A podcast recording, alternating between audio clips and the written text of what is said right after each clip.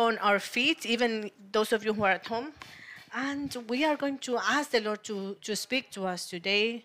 We are going to carry on today with a series of preachings about the great restart that we are living right now, or that we will live in the next few years.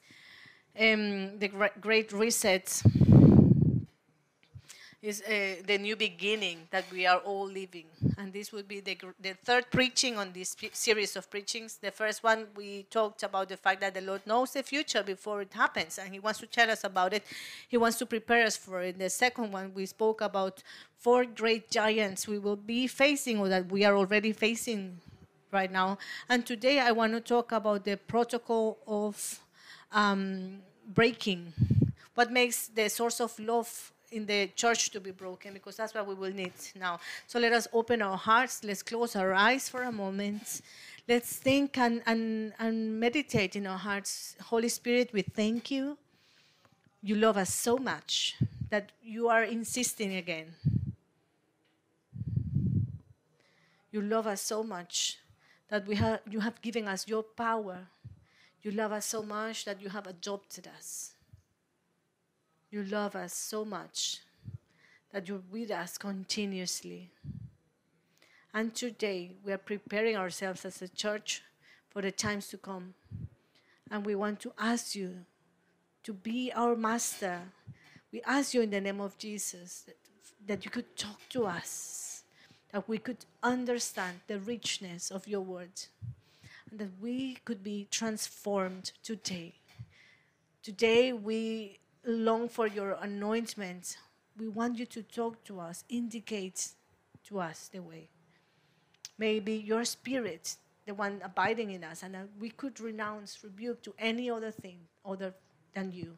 We open our hearts. We tell you, Lord, we'll allow you to work your way in us. In the name of Jesus. Amen. Okay, take a seat, please, church.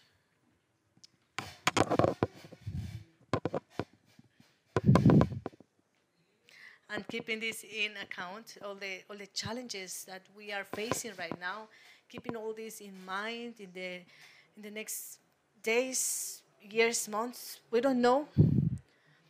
We find four important giants, and we were talking about this a couple of weeks ago, and we will all need to face this, and we will all need to understand what these four giants are. And the first one will be the beginning of a new world order we are facing the beginning of a new way of living, a new criteria that covers all the nations of the world. And this is biblical. It has been prophesied and it's ready. And I think that we're either, we, we have either begun already or we're just about to begin. Um, we can almost see um, even a, bl- a blind person who have, has read the Bible could see this, to put it in a way. So this is the first giant that we need to buy, we need to fight.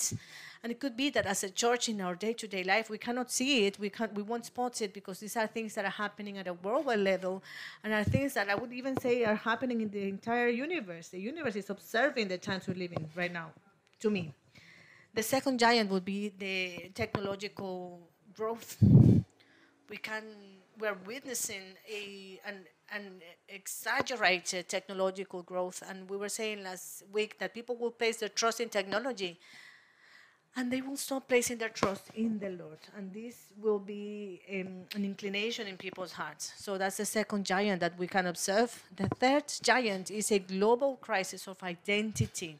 A crisis of identity. Humans no longer know who they are. We're confused. We call bad things good and good things bad and we are also in the middle of that. We are all in the middle of this situation. It has reached our children. Uh, all this information has reached our children, and humans have lost control of their lives. And lastly, we're in front of an indoctrination that is so aggressive, a teaching of things that are called to be facts without a possibility to criticize them. As what's happening now, no one stands to.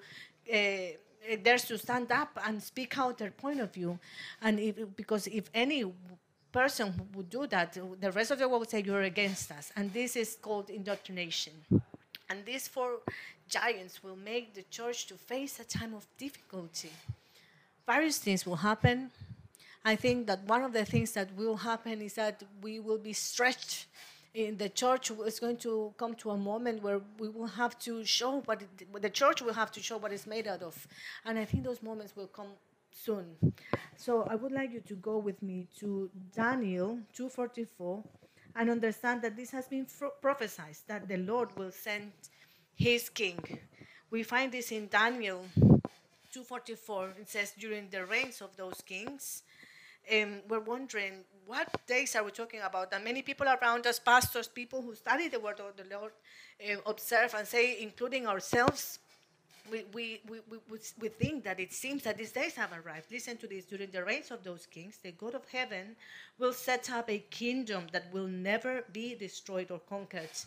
It will crush all these kingdoms into nothingness and it will stand forever. We believe that the arrival of our Lord is very near. We believe that the time is very near for him to come and, and, and start with this government in the world. If he if that supernatural being is not coming to bring control, to bring order upon all this, we will be in such a bad position that no future will be there for us. And I don't think this is um, an overreacted position. I think it's a realistic position in front of the things we're living right now. So the church is facing many changes. For instance, how to make, uh, how to go on a mission, how how to make missions, how to reach people. We now have the mission of, of reaching people online um, throughout our meetings, and the church is already experiencing this. We're experiencing a different way of reaching out to people and bring the Lord's love to people around us. But also, we have other challenges, such as understanding what the Lord's will is for the times we're living. Now we're talking about the vaccine, and people wonder what I need to do. Should I have the vaccine or not?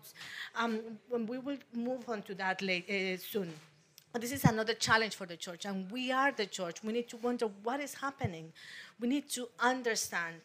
We need to differentiate what we need to do in the times we're living, but also we need to try to adapt in front of a new system, new ways of thinking.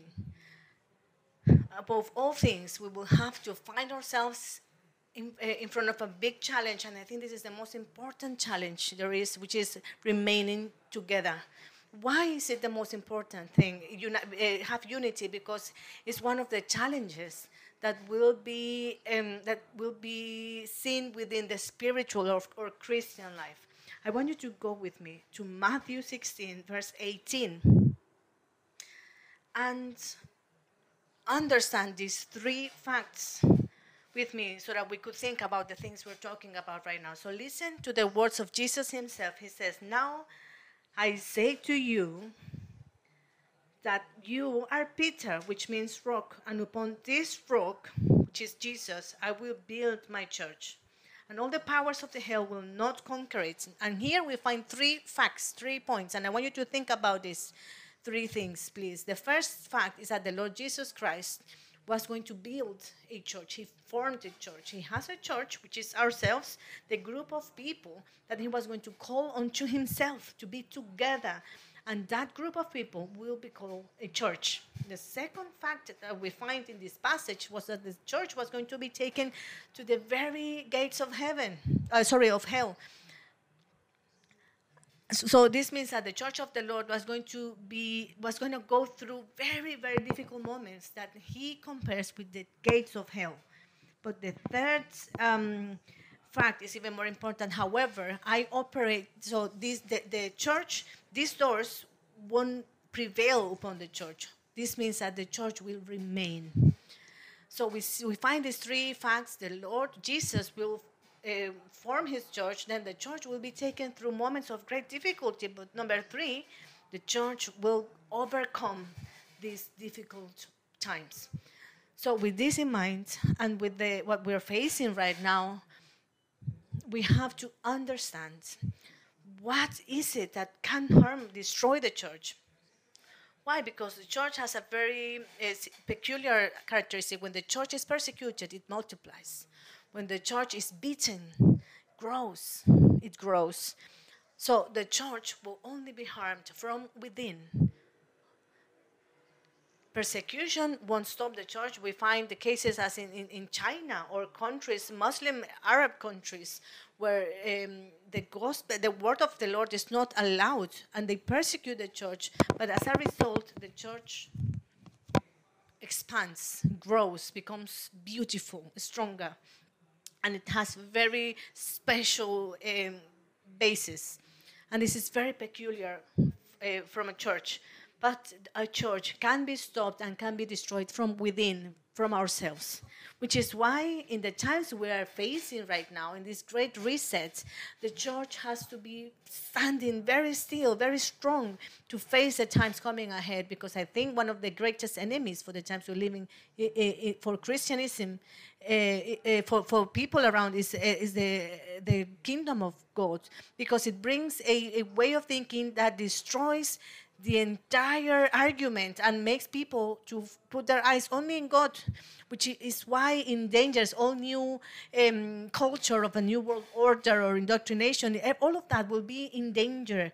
Everything that the, lo- the world calls right right now is in danger when we bring a culture of heaven because we will only place our eyes in the Lord. So now will the church be destroyed, for be harmed from within.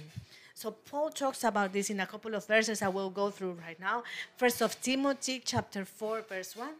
And it says, now the Holy Spirit tells us clearly that in the last times some will turn away from the true faith. Who? Those who are believers.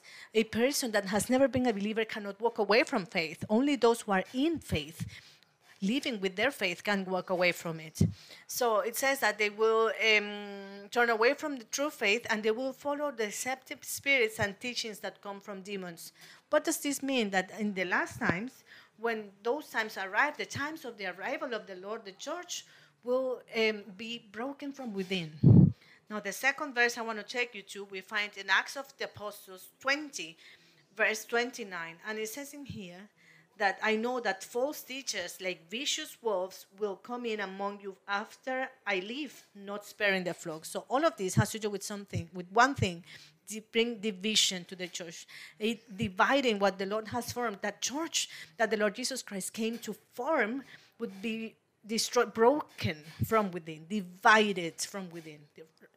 Please repeat with me, divided.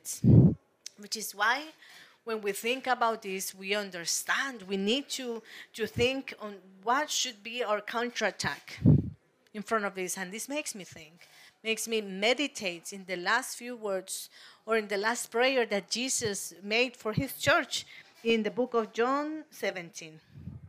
John 17 talks about the last words from the Lord Jesus Christ when he was on earth, when it comes to the last conversation he had, when he was saying, Lord, okay, I'm I'm going to where you're calling me from, uh, but I want to fix a few things, a few details before I leave. Think about it, Lord. Okay, you're calling me to your presence now, and I want to tell you a few things so that we could prepare things here, and I could go meet with you to carry on with my ministry.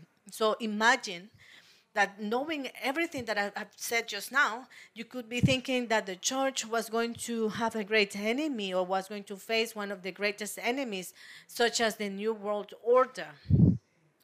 Um, like what we were talking about technology or certain things that men will, will, will face. Um, you would think that maybe Jesus was saying, Lord, give us technology or bring people with money to the church or bring people with power to the church. If we had a few presidents amongst us, then we could pull things over.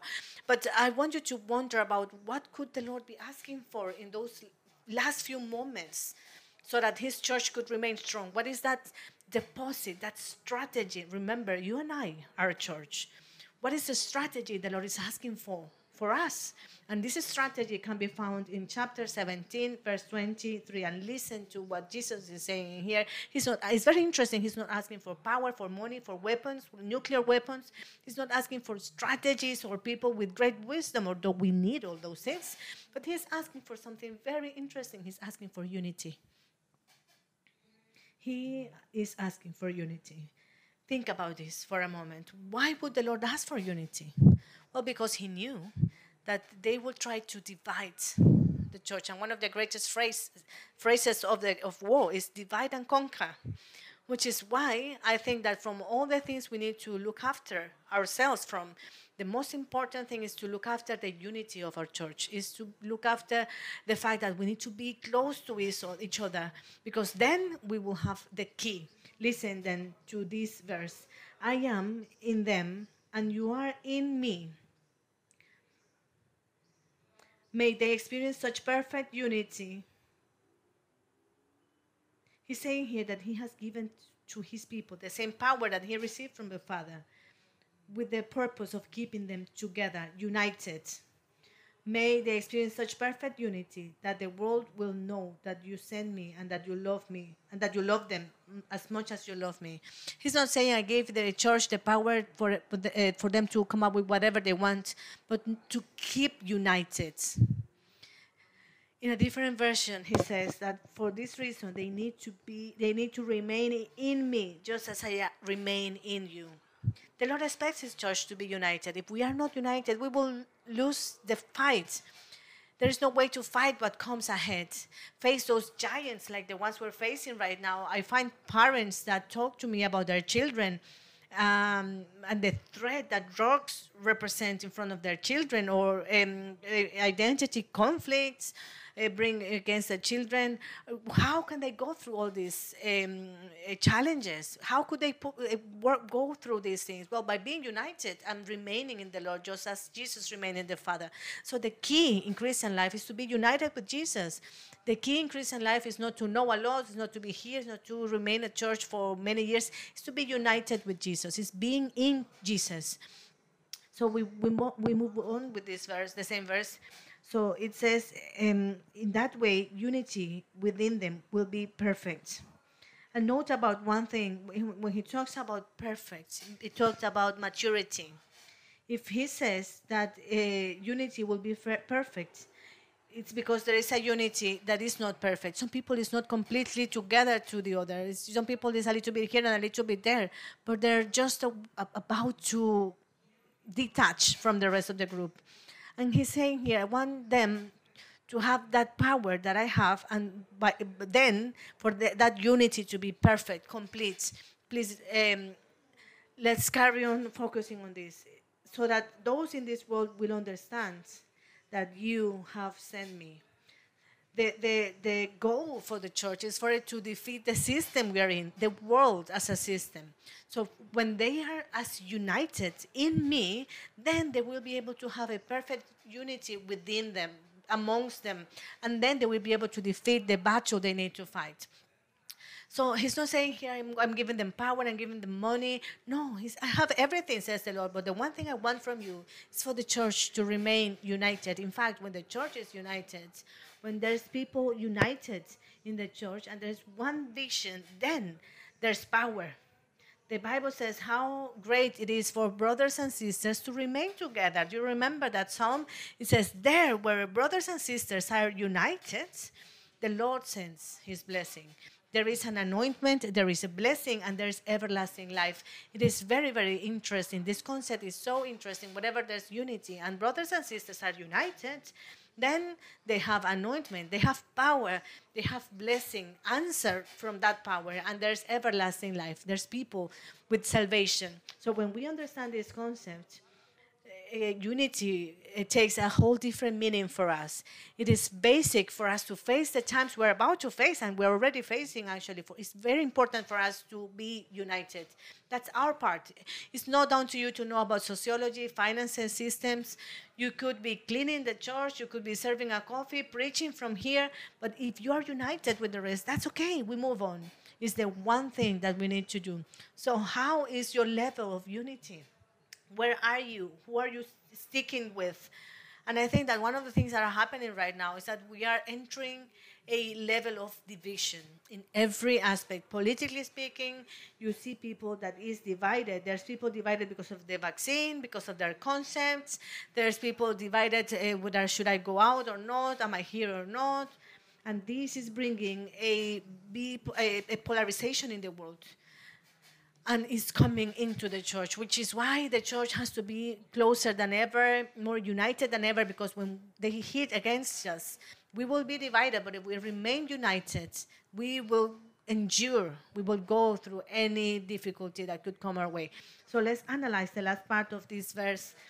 Then they will understand that you sent me and that you love them as much as you love me.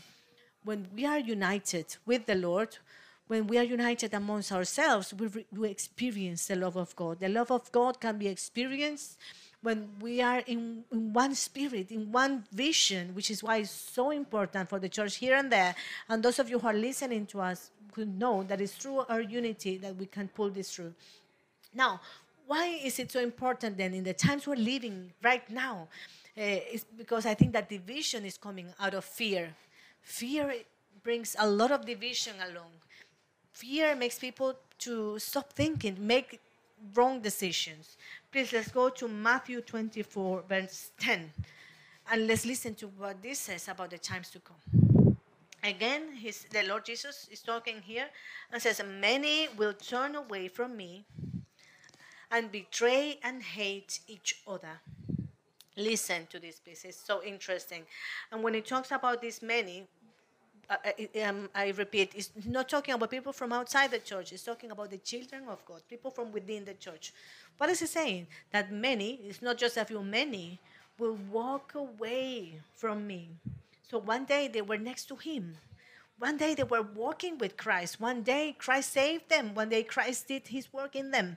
One day Christ has started that work of transformation in them. And those many who went through all these things with the, Jesus one day, they, end, well, they will end up betraying him and hating each other. Why? Because they didn't have enough unity. They didn't lack a, a message, a church, equipment, new opportunities. They lacked unity to be glued to each other. They failed and they were left halfway through because they were not able to get united. They were beaten by a spirit of division. They let this spirit, they, they, they let their minds be filled up with division, just as it happened with Jude and was carried away from the Lord Jesus Christ. They had it very clear. They knew where the Lord Jesus was heading, but their hearts were filled with division. Families are filled with division. Everything is filled with division. So listen to verse 11. And many false prophets will appear.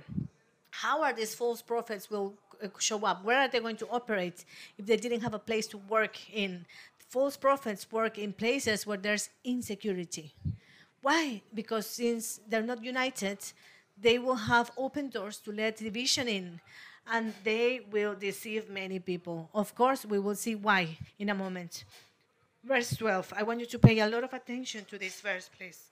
Read it with me. Sin will be rampant everywhere. What does unity have to do with sin? Well, unity, what gets the church together is love. And when there is sin, whatever there is sin, love is more than abundant. Love covers a multitude of sins. Therefore, if there is no love, then love will not will be abundant, and then there will be sin. Do you understand what I'm saying? So, what is the Lord saying? Look after your unity, because if you don't, you won't be able to face the times you're living, and your church are going to be filled up with sin. In their, your homes will be filled with sin because you will be divided. And since um, Christian life only works when you are united with Jesus, then there will be division. And if there's division, there's sin. And here comes the main point. And it says in here, and the love of many will grow cold. So, what is it that makes the love of many to grow cold? Division. People will be divided and will go cold because they divide from the Lord's vision. The Lord gives a vision to the church. It gives a vision to human beings through His Word, through the, eh, the, the, the, the, role of His family, of what we need to do. And when the vision comes along, we grow cold and we are unable to move on. Have you not noticed that there is a great, uh, that love is growing cold everywhere? Have you not noticed this? Think about it from this perspective. So, what do we have now? Fear is working in such a way it is leaving a dehumanized po population. You know that this the virus we're living right now is one of the most inhumane viruses we could possibly find because it's not even what is really happening it's what people thinks is happening and people is so nervous that they cannot even touch each other.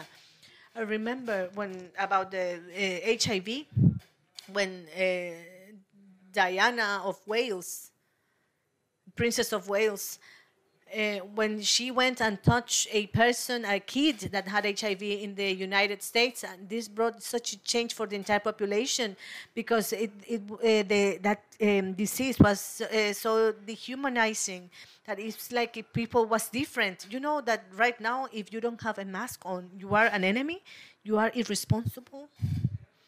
Whatever it is that you could, your reality could be the level of dehumanization has gone to such a point that they have said that you can call and and, and the police and say that your neighbor is doing things wrong. What levels have we achieved that in our families? And this is something that happened in Barcelona.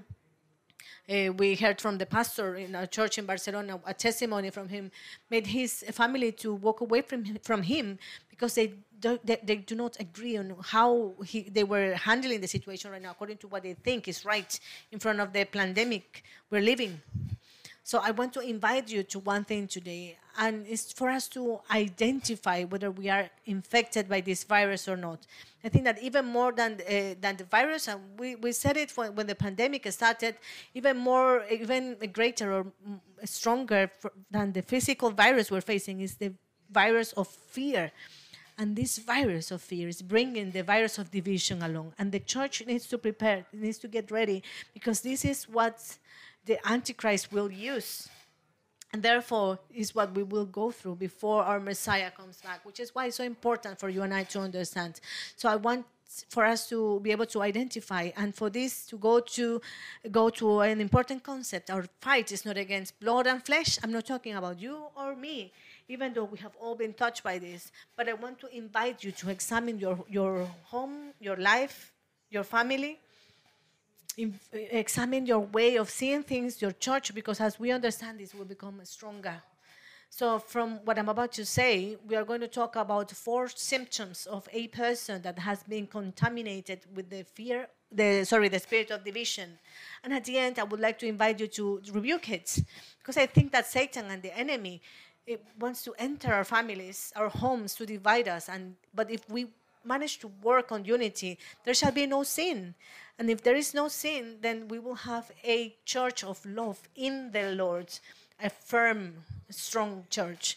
Amen. So the first characteristic of a person that is infected by the spirit of division, think about this, please, is that person has obsessive thoughts of things that they disagree with let me repeat this obsessive thinking, thoughts about things that they do not agree with. Let me, I want you to think about this. Usually, a person that is infected or that is influenced by division will focus in one specific point and ends up losing the full perspective of perspective of life sorry you have been married for 20 30 years and one day something happens between you and your husband. And it seems as if that one thing that happened throws away 20 years of marriage. A person influenced by a spirit of division, when that spirit touches that person's life, will focus on bad things in that one point and forgets about the great perspective. A few days ago, someone was telling me that was upset with someone from the church for something that happened. And I asked, how, how long, what, what, how long did the situation take? Well, it was just a matter of two minutes. And as I was talking to this person, I, I made an analysis and I said, okay, let's say that uh, this happened, this situation lasted for five minutes. Okay, let's just make this exercise. And then I asked, how many preachings have you received in time in this year? Pastor 52. 52 weeks in the year. And each one of these would be one hour, more or less. So I said, okay, let's multiply this. So I have received 5,200 hours of teachings, of love, of deliverance. And then I said, how could it be that 5,200 hours could be deleted just by five minutes? And he said, you're completely right. I was losing my perspective. That person was lo- losing their perspective. We believe that the, the little things will destroy the big picture the Lord is working on.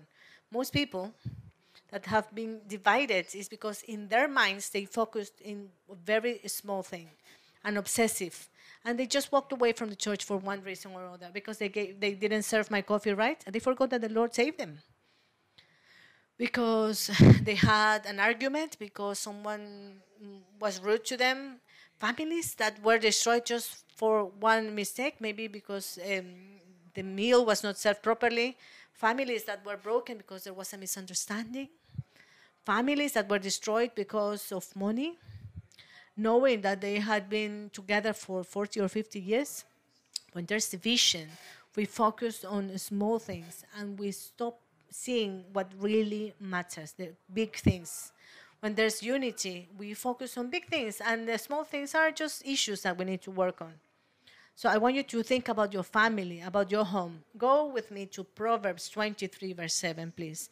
And think whether you're being beaten or not. I like this term, beaten by this spirit, because I think it does bite you. And see what it says, because such um, they, they are always thinking about how much it costs. Um, just as we are in our thoughts, that's how they are. If you focus on the way of thinking, that's how you're going to react remember the word of the Lord is about this. If I think the way Jesus thinks, I feel the way Jesus feels. If I feel the way Jesus feels, then I will act the way Jesus acts. If I think bad, I feel bad. Therefore, I will act in a bad way. So, what is the Lord telling us here? And what am I telling you this, this afternoon? Where are your thoughts? Have you become obsessed with the wrong things? Well, just move on because if you don't, then he will win the battle. Some people say, well, okay, if I take the vaccine or not, I don't know if you need, if you should take the vaccine or not. I, I, I shouldn't. Why? Because um, a vaccine that was made in less than three months, when most vaccines have taken four or five years, is I don't know. It, it, we have just seen Prime Minister.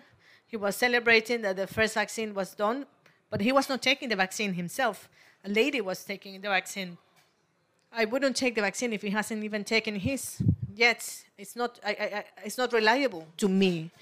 So this shouldn't take our relationship of love away. Have you let your relationship with love being stolen from you because of these things? When you have a thought focused on one thing, is that it, it will bring division. And when this type of thinking brings division to your life, you become unstable in all your ways. Let's jump to James chapter 1 verse 8 for a moment please and let's listen to this. Their loyalty is divided between God and the world and they are unstable in everything they do.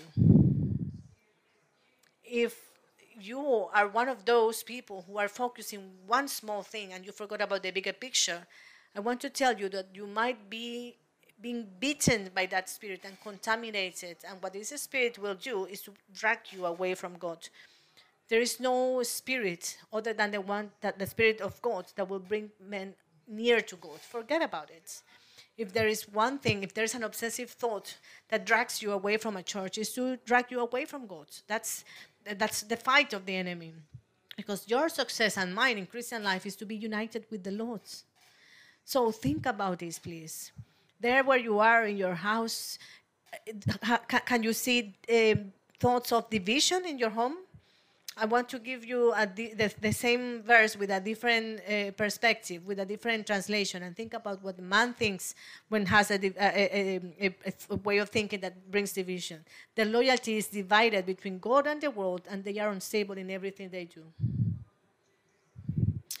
When our way of thinking, when the spirit of division touches a person, it just makes that person fall in being disloyal with the Lord. It's not loyal anymore, which is why it's so interesting, and that's why it's such a strong tool to harm the church from within.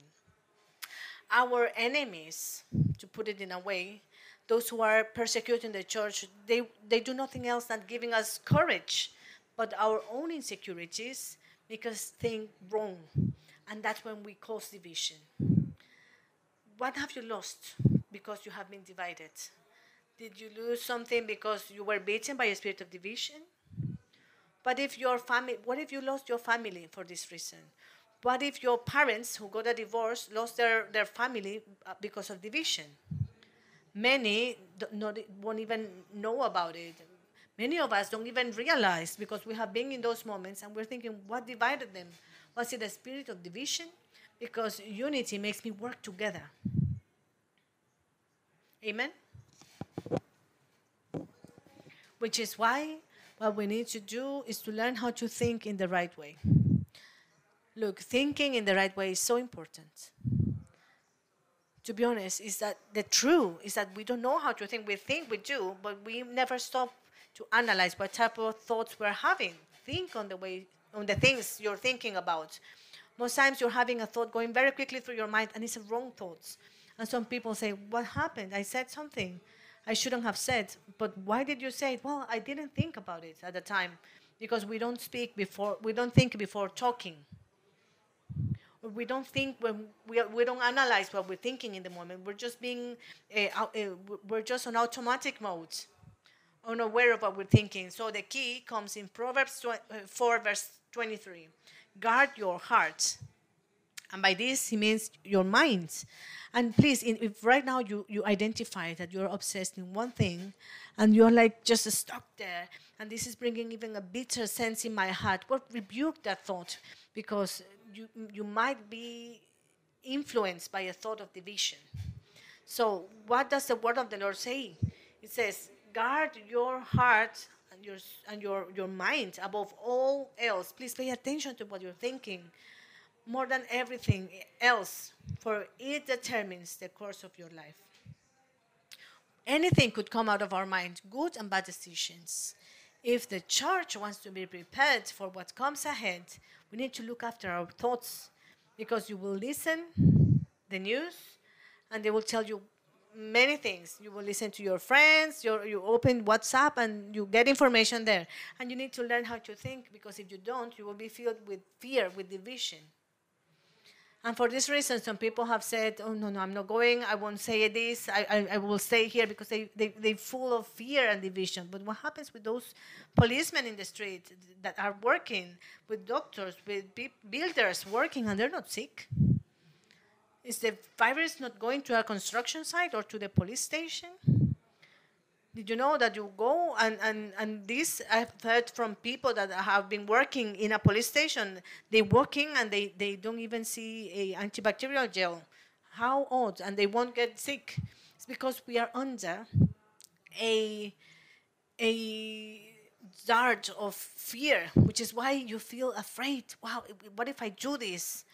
I want to invite you to rebuke that thought, renounce to it. And let me take you to the second symptom of a person that's under the influence of division, of a spirit of division, has a deep desire of walking away. Let me repeat this. A person that is influenced by the spirit of division has a deep desire of walking away. Think about it, please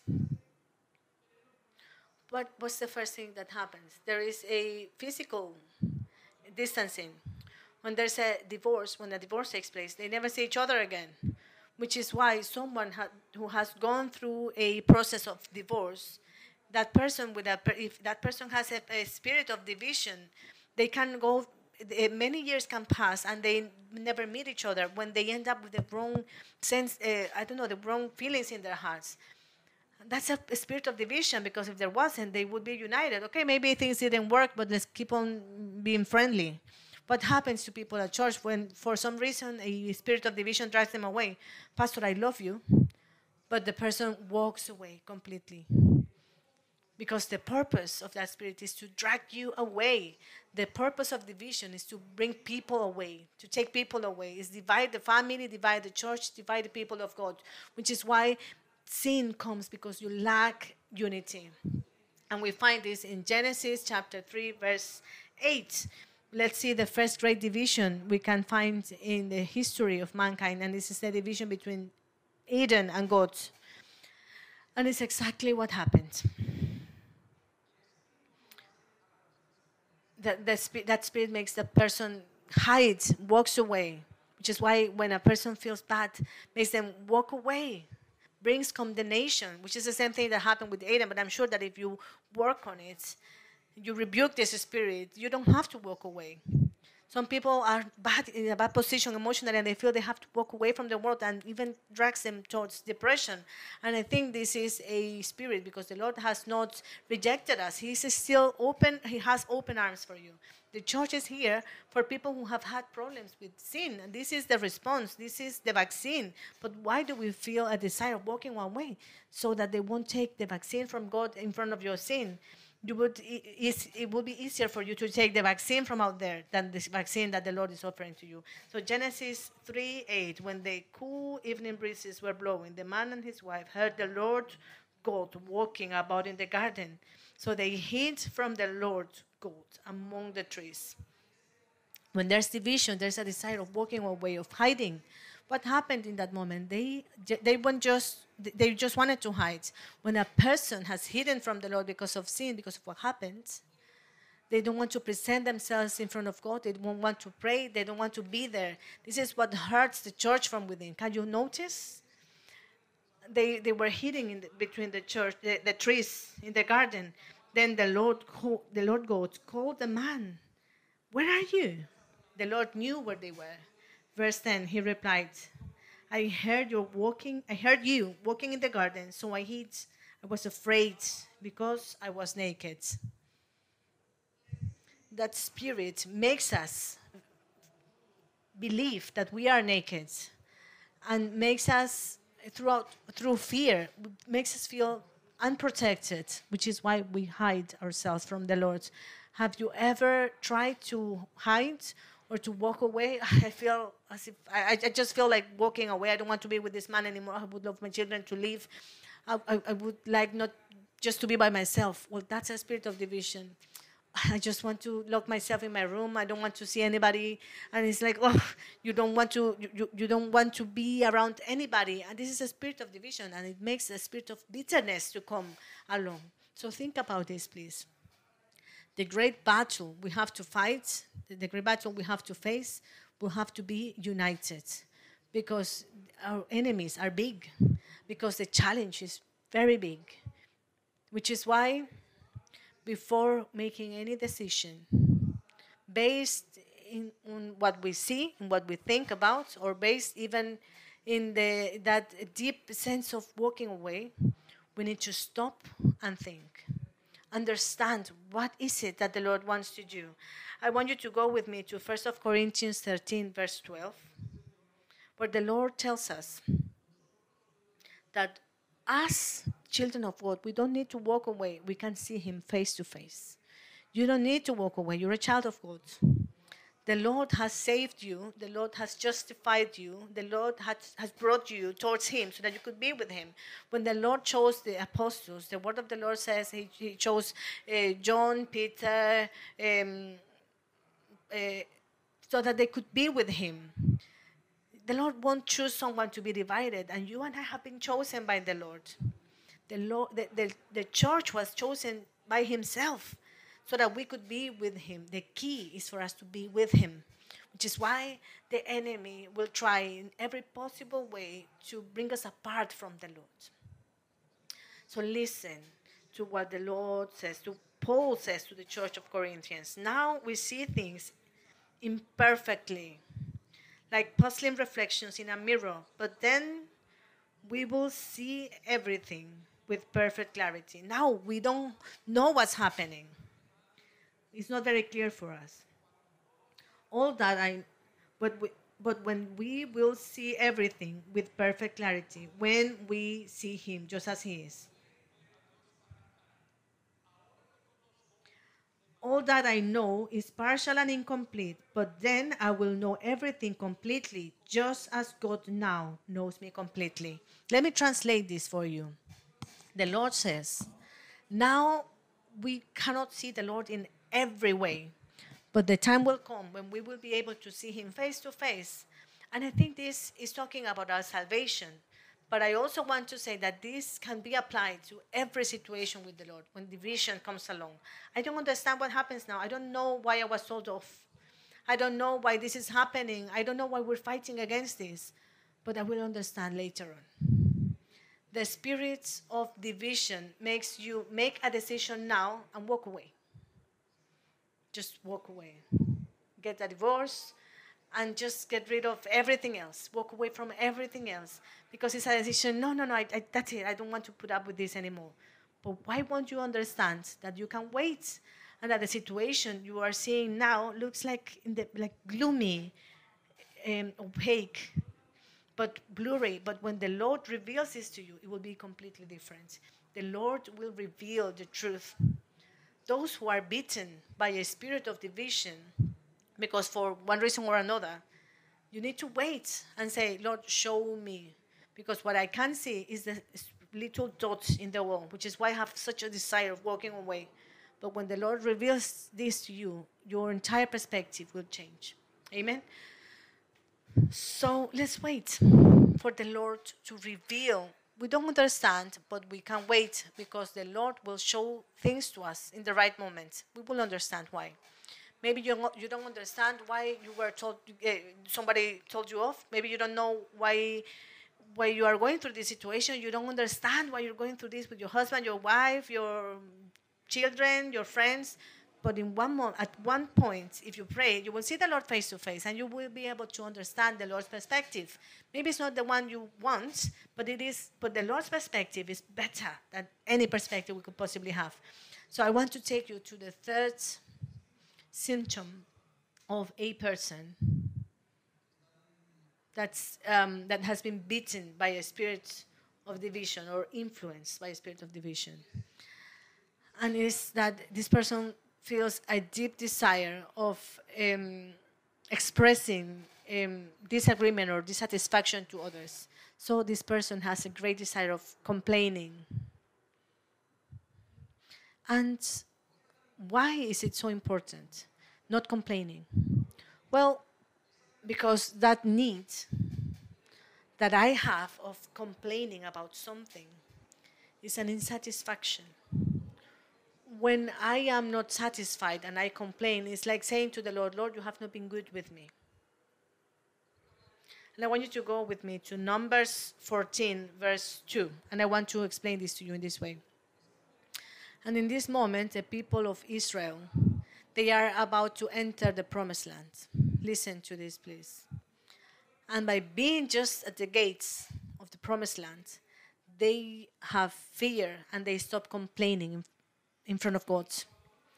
And when someone complains, brings a curse along because that person is being ungrateful and is saying or is, is, is saying that the Lord is not who he says he is. And by saying that God is not who he says he is, He's given authority and strength to the enemy for them to, to touch their lives.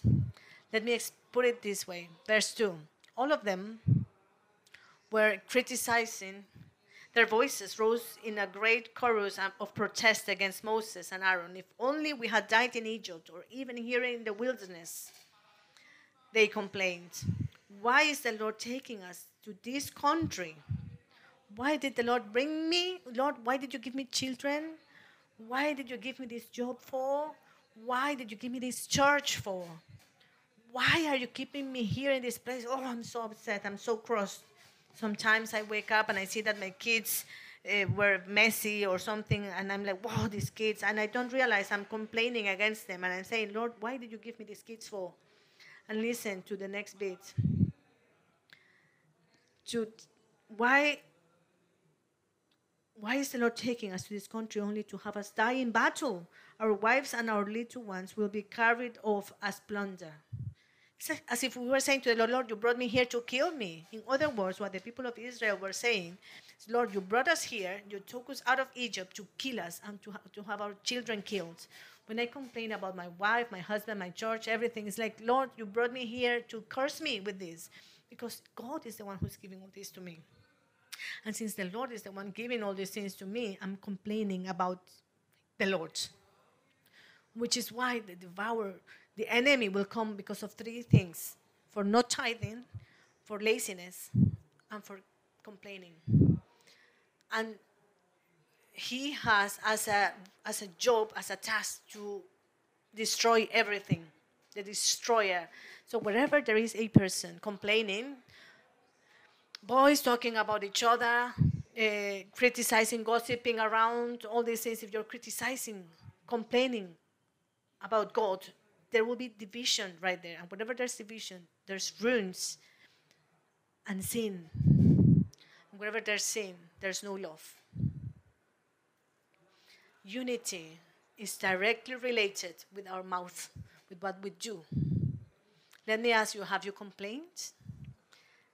Do you borrow your ears to listen to criticism from other people? And I'm not only talking about church, I'm talking about your family, about your day to day life. What would your lips say about you? This is linked directly with bitterness, and bitterness makes us think that God is not good.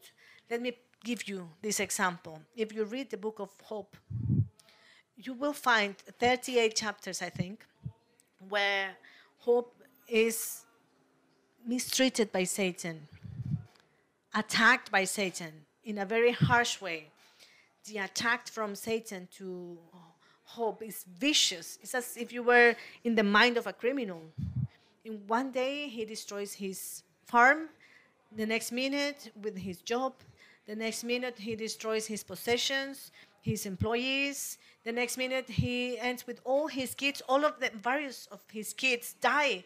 And the next minute, he gets ill. He falls ill. And the word of the Lord says that the only thing that Satan wanted to do with Job was for him to complain against the Lord. Even uses his wife at some point. He tells him, But Job, why don't you just curse the Lord? And he said, I'm not going to curse God. Job knew that one of the keys of his prosperity in life, of having the favor of God with him, was his mouth. Think about this. And this touches me a lot because I repeat sometimes those of us who tend towards bitterness, to fall into bitterness, we tend to say and complain, and it's a constant battle but I think this is a fight against a spirit of division. Do you have that spirit with you? Well, let's break it. Let's break it today. Let's tell him, no more. I want to enjoy the blessings of God. If I am divided, then the Lord won't bring a blessing there. How great it is when brothers and sisters are together, because then the Lord will bring healing, will bring His blessing, His anointing, and everlasting life. Think about it for a moment, please. What would your lips say about you? Analyze what you think, what you say during the day. Do you complain? Don't complain anymore. Break this division. And this is what the spirit of division wants. It wants you to complain. Kids say, My dad is not so good, my mom is not so good, they don't take care of me. That's just complain, complaining. And listen to what the Bible says in the same verse. Wouldn't it be better for us to return to Egypt? Then they plotted among themselves, let's choose a new leader and go back to Egypt. Psalm 34 1 gives us the solution I will praise the Lord at all times. Lord, thank you. I don't understand this, but thank you. I want to kill this person, but Lord, thank you. Pick him up for me, Lord. Thank you. I, I'm going to send her to you. I don't know. But the Lord says, bless them at all times why do we need to bless the Lord at all times as if it was a commandment? Well, because there's power in our mouth, and that we tie ourselves with our own words, and by doing that, we just decide our own future. Since we think in the wrong way, we feel the wrong way, we act in the wrong way, we speak in the wrong way. But if we think rightly, we feel good, we act in a good way, we speak in a good way, and every person talks about the richness that is in their own hearts when you complain about what's here, it's not necessarily the reality. And this is caused by a spirit of division, which is why those who have been beaten or influenced by a spirit of division need to complain all the time. Now, listen to this. I will constantly speak his praises, disregarding whatever it is you're living. And you may be thinking, well, I don't want to see this person anymore. But then you say, Lord, thank you. Thank you. Thank you for this person. This person is a blessing for me. Thank you for my kids you start seeing little things, the obsessive things from the vision. You start see, looking at the bigger picture, and by doing that, you think, well, they, they're a blessing. My wife, she takes care of me. She does this for me, that for me, my children. Um, in all, the, in all the entire picture, I can see so many good things. Let's rebuke this spirit today. And verse 2 says, I will boast only in the Lord. Let all who are helpless take heart. My mind, my soul. And let's go to the last symptom very quickly. The first symptom is Do I have obsessive thoughts? Just ask yourself Do I have obsessive thoughts about the things I disagree with? Number two, I have a deep desire of walking away, hiding, just walking away. Number three, I have a deep desire of transmitting my complaints to others, my fears, my dissatisfaction, my insecurities. And number four, I don't want to find a solution, I just want justice. Listen, the characteristic number four of a person that is influenced by that spirit of division is a person that won't want to find a solution. What that person wants is to be satisfied in their pain, just wants justice. The experts say that the spirit of division won't look for uh, reforms or, or improvements, it's looking for ashes. When a person is under the, spirit, the influence of a spirit of destruction, just wants to destroy, is thirsty for justice, wants to do things the way they want, wants to open their mouth and destroy. They don't want to solve anything. They just want to cut the heads and put an end to everything. A spirit of unity says, okay, let's analyze this. How can we fix it? What spirit do you have? Jesus said to his disciples, See what spirit you have, because my spirit is different. And let us go to Numbers chapter 12, verse 1. And I want us to see something from Moses, and this is the context. Moses got married with a woman he shouldn't have married with, married to. And he breaks a commandment from God. Aaron and Miriam, his brothers and brother, sister, and the, the, the, the, ones who were working, working with him in his ministry, and they, they criticized him in front of God. And the Lord heard them. They were under no concept saying anything that was not right, but they didn't have a spirit of unity. They were right in what they were complaining against, but they forgot that Moses was their authority. And that when they were complaining against their authority, they were complaining directly against the Lord, because every authority is represented by the Lord. Let me read this so that we could analyze this. Numbers 12, verse 1. Miriam and Aaron criticized Moses because he had uh, married an Ethiopian woman. He, he shouldn't have. They were right. However, see what happened. And they said, The Lord has spoken, has the Lord only spoken through Moses? Hasn't he spoken through us too?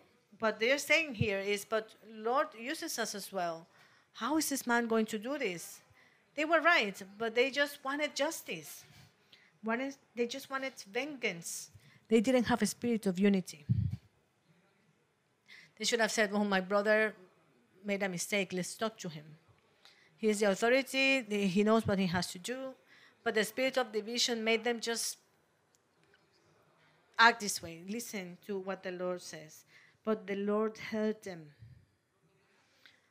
The Lord heard what they were saying. And it's not the audible voice of God um, he was just listening to them talking. It's not like you're saying, Lord, where are you? Where is it that I cannot find you so I can go there and complain? No. This made it all the way up to the heavens, and the Lord heard it because the one who placed Moses there was God Himself. When you complain and when you're asking for this justice, you're saying, Lord, bring justice to me. You're, saying, you're asking the Lord to judge you as well by doing that be careful when you say, Lord, judge this person, because what we're saying then is, you need to judge me too. The Bible says, you who judge are judge, judging yourself. So, what would the spirit of division do? Well, it makes me open my mouth and have thirsty of be thirsty of justice. How are they going to do this? How would they react this way if they're pastors or if that person is a leader? How would you do this if you're my father? How would you do this if you are the husband? And demand justice because they have a spirit of division. It seems to be right, but it's very wrong. Because it's a complaint in front of God. Have you been beaten by this spirit? Have you had people being beaten by it? Just renounce to it. It's the only thing we need to do. It's easy. I have to do it myself. Listen to verse 3, please. And this is very shocking. Now, Moses was more humble than any other person on earth.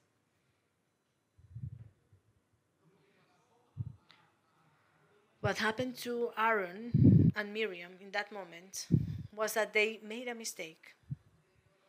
They didn't have the entire perspective. They judged Moses as if he was a proud man. They thought he thinks he is more than we are, but they lost the concept, the right concepts. Have you thought about this?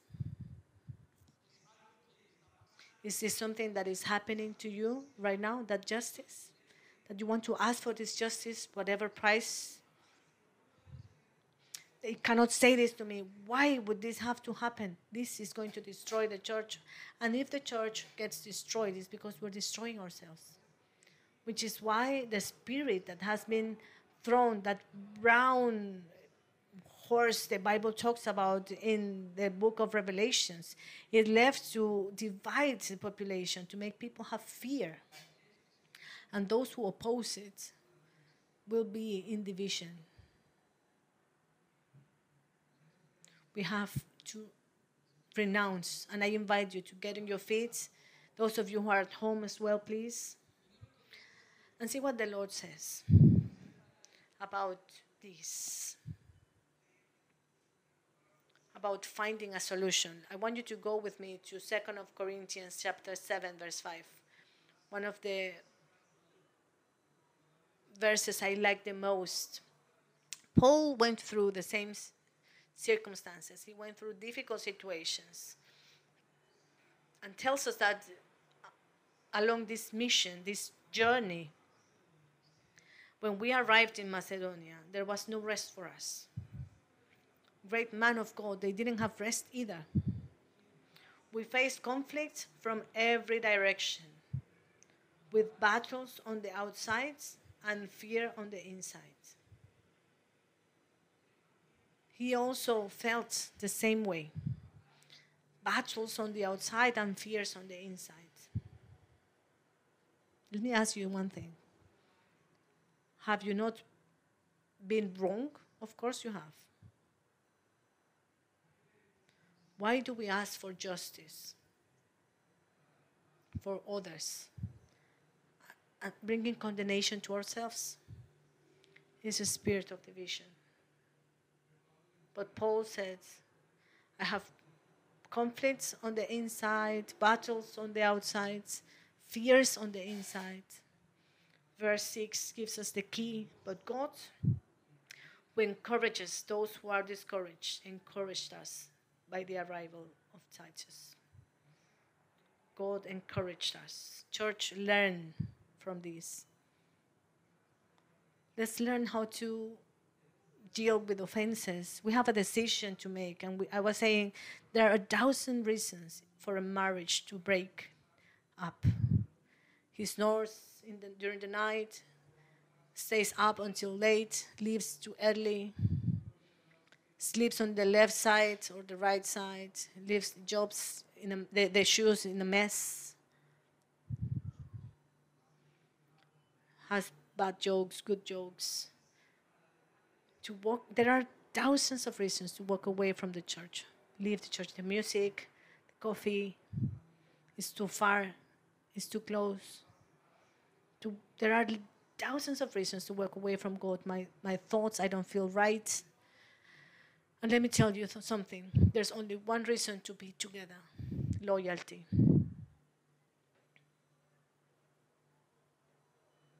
loyalty.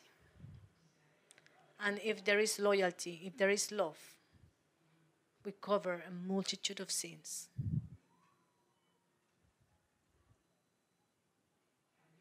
There are a thousand reasons to get divided, but only one to be united, and this is love. Colossians 3:14 says, "But above all, clothe yourselves with love, which binds us all together in perfect harmony." There are thousands of reasons to give up, and only one to remain, and this is loyalty. Loyalty is love. Loyalty to God, to commitment, love to God, love to commitments, love in that moment what spirit abides within you. I want to invite you to close your eyes. And as we speak, think about what spirit is within me. Lord, thank you for this day. Am I being influenced by a spirit of division? I thank you today because you finish that demonic government in my life. Today, I rebuke the spirit of division. I receive the spirit of unity. I fill myself with unity. Today, I fill myself with the Holy Spirit of love that covers a multitude of sins, multitude of flaws. I rebuke being apart from you. I renounce to disloyalty. And I am not going to be condemned, but I come in front of you to receive your forgiveness and your liberation. Thank you because you set me aside with a spirit that is holy and a spirit of vision, of unity. You haven't given me a spirit of division.